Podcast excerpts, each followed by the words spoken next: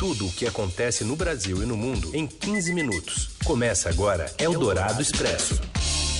Olá, seja muito bem-vindo. Começa aqui Eldorado Expresso, aquele cantinho em que você fica sabendo das notícias mais importantes do meio do seu dia, sempre na hora do almoço. É uma parceria aqui da Rádio Dourado com o Estadão, em 15 minutos, que é ao vivo e daqui a pouquinho vira podcast. É isso aí, eu sou a Carolina Ercolim, ao meu lado está Raíssen Abac. E estes são os destaques desta quarta-feira, 17 de abril de 2019. Ex-presidente do Peru, Alan Garcia, comete suicídio ao ser preso em caso de corrupção envolvendo a Odebrecht. Veículos de imprensa censurados pelo Supremo Tribunal Federal recorrem ao próprio Supremo para derrubar a medida. Governistas tentaram, mas não teve jeito. A definição sobre a reforma da Previdência só chega depois do Coelhinho da Páscoa. Eldorado Expresso. O ex-presidente do Peru, Alan Garcia, se matou com um tiro na cabeça na manhã de hoje e ele cometeu suicídio quando policiais chegaram na residência dele em Lima para prendê-lo. Garcia foi levado para um hospital da capital e passou por uma cirurgia de emergência, mas não resistiu. Ele era acusado em uma investigação sobre conexões com o suborno da Odebrecht. Garcia chegou a passar por uma cirurgia de emergência, então. Segundo a ordem judicial obtida pela agência Associated Press, a autorização para prender Garcia foi emitida sob o argumento de que o ex-presidente teria recebido 100 mil dólares da empreiteira brasileira, pagos de forma disfarçada como cachê de uma conferência em São Paulo, feita em 2012. Alan Garcia governou o Peru de 1985 a 1990 e depois de 2006 a 2011. Eldorado Expresso. Bom, agora a gente vai para Brasília porque a Comissão de Constituição e Justiça da Câmara se reuniu hoje para tentar votar aquele relatório da reforma da Previdência. Mas não teve jeito, ficou para a semana que vem. É isso, Daniel Vetterman? Boa tarde para você. Mesmo, boa tarde. A votação do parecer sobre a reforma da Previdência na CCJ da Câmara foi adiada para terça-feira que vem. O relator da proposta, Marcelo Freitas, pediu mais tempo para avaliar mudanças, sugestões de mudanças no parecer que estão vindo tanto de líderes do Centrão quanto de líderes da oposição. Ele não garantiu que vai alterar o parecer, mas disse que vai avaliar a questão. É, deputados defendem alterações é, como a retirada de pontos polêmicos do, do, texto, entre eles o fim da multa do FGTS e também restrições no abono salarial, além de outras. O líder do PSL na Câmara, delegado Valdir, garantiu que idade mínima e a capitalização continuarão no parecer da reforma aqui na CCJ. Então a desidratação do texto começa já agora, Daniel, é isso? É, há uma grande chance de acontecer isso, já que existe pressão do Centrão e pressão da oposição para o texto ser alterado. Uhum. Muito bem, Daniel, continua acompanhando o caso lá na CCJ, volta a qualquer momento com mais informações. Bom, e essa disputa em torno da Previdência está parecendo uma corrida entre talvez cavalo e tartaruga? Ou, amostra... ou cágado, né? Tem o cágado também. É. Uma amostra disso é o ritmo de leitura das atas das reuniões, né? Como nesse exemplo aqui que a gente pensou, primeiro com o governista Marcel Van, Van Harten, né? E depois com a oposicionista Maria do Rosário. Mas a gente também pôs o Jô Soares para fechar essa história. Vamos ouvir.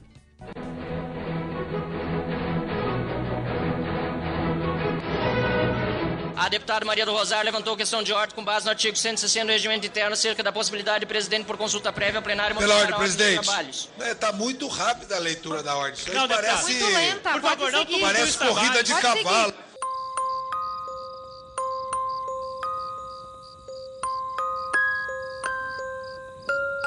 Agradeço ao senhor presidente a oportunidade de leitura dessa ata e peço a todos os colegas total atenção para verificarmos se estamos Presidente, nós devidamente. Estamos... Presidente, eu posso seguir? Comissão de Constituição e Justiça e de Cidadania. Hoje eu não aceitarei nenhum tumulto dos trabalhos. Houve um acordo ontem de que pudéssemos proceder rapidamente à discussão do projeto, então eu não aceitarei nenhuma medida protelatória.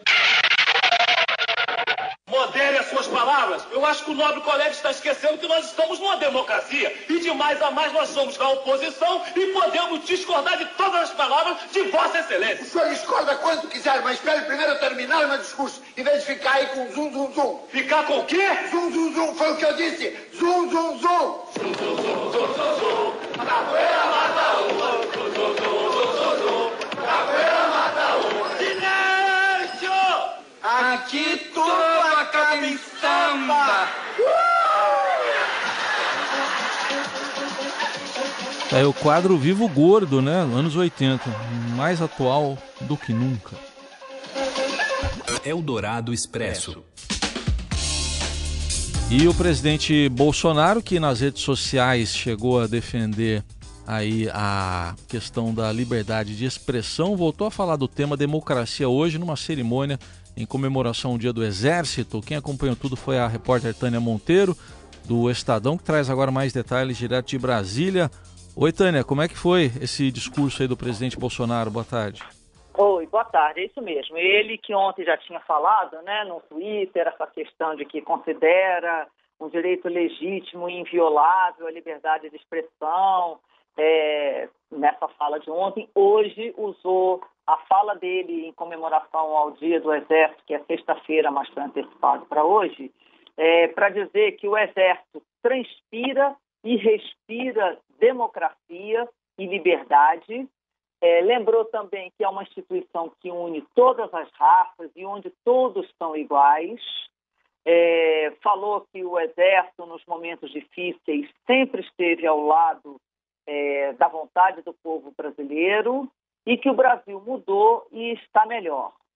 Ou seja, é, é, ele sem citar diretamente esse episódio né, que, que aconteceu, que tem acontecido é, no Supremo Tribunal Federal, que é uma coisa que está incomodando muitos militares, muito a caserna, por conta é, não só é, de ser classificado como uma questão de violação da Constituição, como também por terem feito esse gesto de irem atrás é, do general Paulo Chagas, que foi um candidato é, ao governo do Distrito Federal e na casa dele para buscar informações sobre expressão, né, sobre forma de expressão, sobre falas dele no Twitter, no Facebook. É, é, tudo isso, é, a palavra que se ouve é democracia, precisamos def defender a democracia, a liberdade de expressão, e isso é, é, é um consenso entre os militares que obviamente preferem não não querem falar para não criar um confronto com outro poder que eles consideram que está sendo violada sim a Constituição por quem deveria estar defendendo a Constituição. E a plateia, como é que foi a reação lá, o Tânia? Olha só, é, é, os militares são muito disciplinados, né? Então, é, é ninguém se expõe, ninguém é de, de, de, de fazer é, é, demonstrações do que acha. Mas eu já tinha conversado ontem, voltei a conversar hoje com vários generais depois da cerimônia, generais, brigadeiros, almirantes, oficiais generais das três forças, é, e era isso, né? É, é, essa, esse sentimento de indignação é, constante, é, unânime, de que o que, que, significa isso? Aonde que isso vai parar? Né? Por que, que, o, que o STF está agindo dessa forma? E por que, que os outros integrantes do STF não agem de alguma maneira lá para barrar isso. Todo mundo sabe que quem põe o assunto em pauta é o presidente é, do, do STF, que neste caso, Dias Toffoli, está totalmente envolvido nessa questão. Foi ele que, que mandou abrir esse processo lá atrás, é, é, e isso também está incomodando muitos, é, é, muitos dos pares, né? muitos dos ministros ali é, do Supremo. Aliás, a gente pode até lembrar que, se eu não me engano, foi a Rosa Weber num desses despachos aí que tratou de questão de liberdade é, de expressão, ela até usou aquele velho ditado, né? Cala a boca, já morreu. Não sei se vocês lembram Sim. disso, que ficou aí, que, que acabou ficando marcado. Uhum. Né? E agora, justamente, o próprio Supremo está fazendo isso. Então, é, a gente não está vendo esse movimento interno, só o ministro Marco Aurélio, que a gente viu pronunciando né, nas, na, em entrevista e tudo, se posicionando totalmente contra o que o, o ministro Alexandre e o que o presidente Toffoli tem feito. Mas, enfim, como agora já estamos no feriado da Páscoa, aliás, nem teve sessão no Supremo essa semana, é, quem sabe na semana que vem a gente consiga ver de concreto alguma nova reação, uhum. porque está todo mundo é assim surpreso, né, entre os militares, chocados e indignados com o fato até de a Raquel Dodge ter dado uma saída honrosa é, para o Supremo, que era arquivar o processo, vai o Dias Toffoli lá e prorroga por, por mais 90 dias e vai o Alexandre de Moraes e diz que não, dizendo que não vai encerrar coisíssima uhum. nenhuma. Ou seja, aparentemente temos um impasse, mas não é possível que isso é, vá muito longe, né? Alguma coisa tem que, tem que ir adiante. É, aliás, até não sei se interessaria comentar, o, o, o vice-presidente ontem, é, quando eu fui procurá-lo é, para falar sobre essa questão, ele até foi é, fez um comentário lembrando o seguinte, olha, é, o Supremo, para proibir uma manifestação de expressão, para ir fazer esse tipo de, de censura, que ele classificou como censura, é, a atos como esse, é, só pode estar usando a Lei de Segurança Nacional, né? porque a Lei de Segurança Nacional, que é lá de 1983, antes da Constituição de 88, é que é, dizia, falava dos crimes contra a segurança nacional, a ordem política e social, é, e que de, falava que ia cumprir pena de um a quatro anos quem caluniasse ou difamasse o presidente da República, presidente do Senado, presidente da Câmara ou do Supremo, imputando-lhes fato definido como crime é, ou ato ofensivo à reputação. Ou seja, nós estamos, pelo visto, estão usando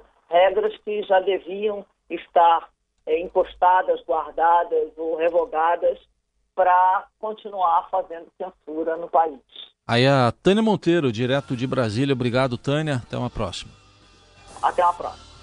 A referência que a Tânia fez aí foi a ministra Carmen Lúcia, lá do Supremo Tribunal Federal, né? No Cala Boca já morreu, mas vamos ouvir o que disse o presidente Bolsonaro sobre democracia, agora há pouco, lá em Brasília.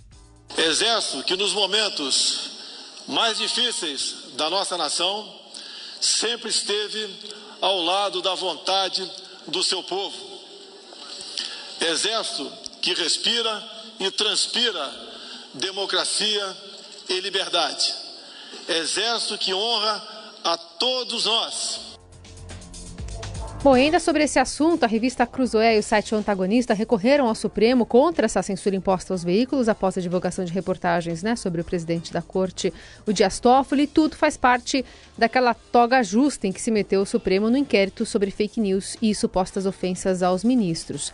Essa história teve um novo capítulo hoje. Quem conta é o repórter Rafael Moraes Moura, direto de Brasília. Olá, Heisen. Olá, Carol. Oi. O ministro Edson Fachin, do Supremo Tribunal Federal, decidiu pedir informações ao ministro Alexandre de Moraes sobre o inquérito que foi aberto aqui para apurar ameaças e disseminação de notícias falsas, as chamadas fake news, contra a corte e seus integrantes. Lembrando que esse é o mesmo inquérito que levou à remoção de conteúdo jornalístico da revista digital Cruzoé e do site O Antagonista.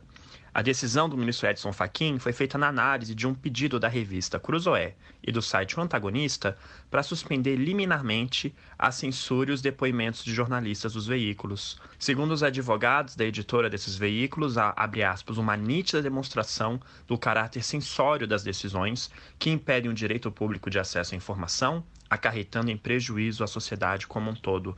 Lembrando que esse mesmo inquérito botou em rota de colisão o Supremo Tribunal Federal de um lado, com os ministros Alexandre de Moraes e o presidente da Corte, o ministro Dias Toffoli, e de outro a Procuradora-Geral da República, Raquel Dodge. A Procuradora-Geral da República pediu o arquivamento do inquérito na última terça-feira, mas foi ignorada pelo relator do caso, ministro Alexandre de Moraes. Além disso, o presidente da corte, ministro Dias Toffoli, decidiu prorrogar por mais 90 dias as investigações. Você ouve Eldorado Expresso. O Eldorado Expresso, que acompanha as buscas por vítimas no Rio de Janeiro, bombeiros prosseguindo nesse trabalho do desabamento lá do, de dois prédios na comunidade da Musema. Quem atualiza as informações é a repórter Roberta Jansen. Pelo sexto dia seguido, os bombeiros seguem na busca por vítimas dos desabamentos de dois prédios na comunidade da Musema, na Zona Oeste. Oito pessoas seguem desaparecidas e ainda há esperança de encontrar alguém com vida. 16 pessoas morreram e 10 ficaram feridas na tragédia, ocorrida na manhã da última sexta-feira. A região tinha sido duramente castigada pelo temporal que caíra na cidade três dias antes. Os dois prédios que desabaram ficam numa região dominada pela milícia, o grupo paramilitar que explora vários negócios em comunidades carentes do Rio. A exploração imobiliária irregular é um dos principais negócios da milícia. Os prédios que caíram, como muitos outros na região, foram erguidos e comercializados irregularmente. Eldorado Expresso. E o Robson Morelli está chegando aqui na nossa área porque o ex-presidente da CBF vende bens agora para pagar advogados e as despesas lá nos Estados Unidos, onde ele está preso após uma condenação por denúncia de corrupção. Fala, Morelli. É, hoje o Rafael Ramos, nosso repórter que vocês conhecem, ele trouxe uma, uma excelente matéria informando que o Marinho se desfaz de imóveis aqui em São Paulo para pagar suas dívidas lá na prisão nos Estados Unidos. A mulher dele está morando é, na Quinta Avenida, né, nos Estados Unidos, em Nova York, na, na torre do Trump, né, aquele, é, aquele prédio lindo. E aqui ele vende seus imóveis e conseguiu vender dois imóveis e levantou 37 milhões de reais para pagar dívidas de advogados, dinheiro que ele tem que devolver por causa da corrupção que ele praticou quando estava presidente da FIFA.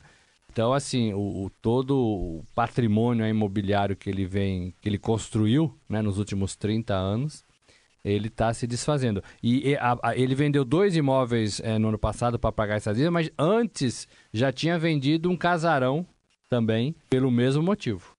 Eldorado Expresso. Hi, Bobby. You wanna go for a ride? Sure can. Jump in.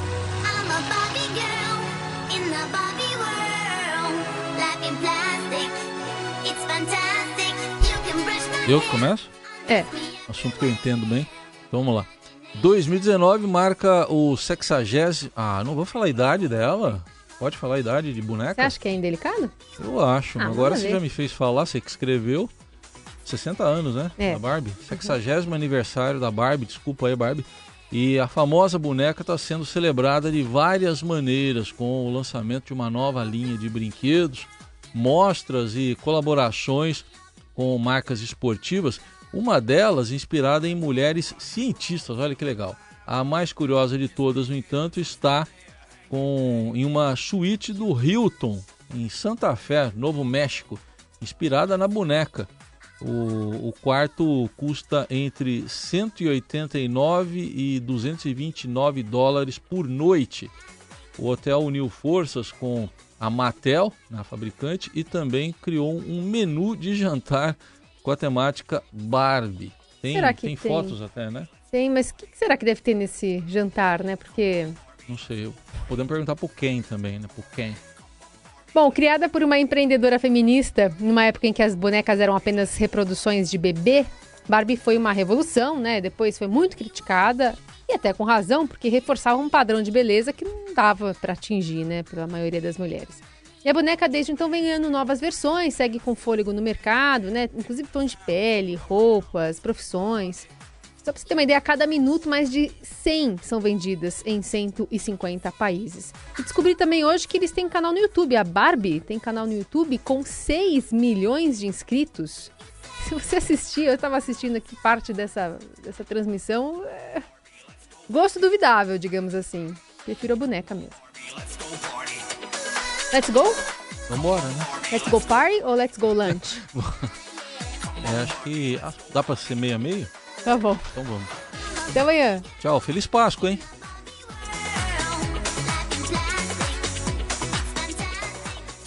Você ouviu Eldorado Expresso tudo o que acontece no Brasil e no mundo em 15 minutos.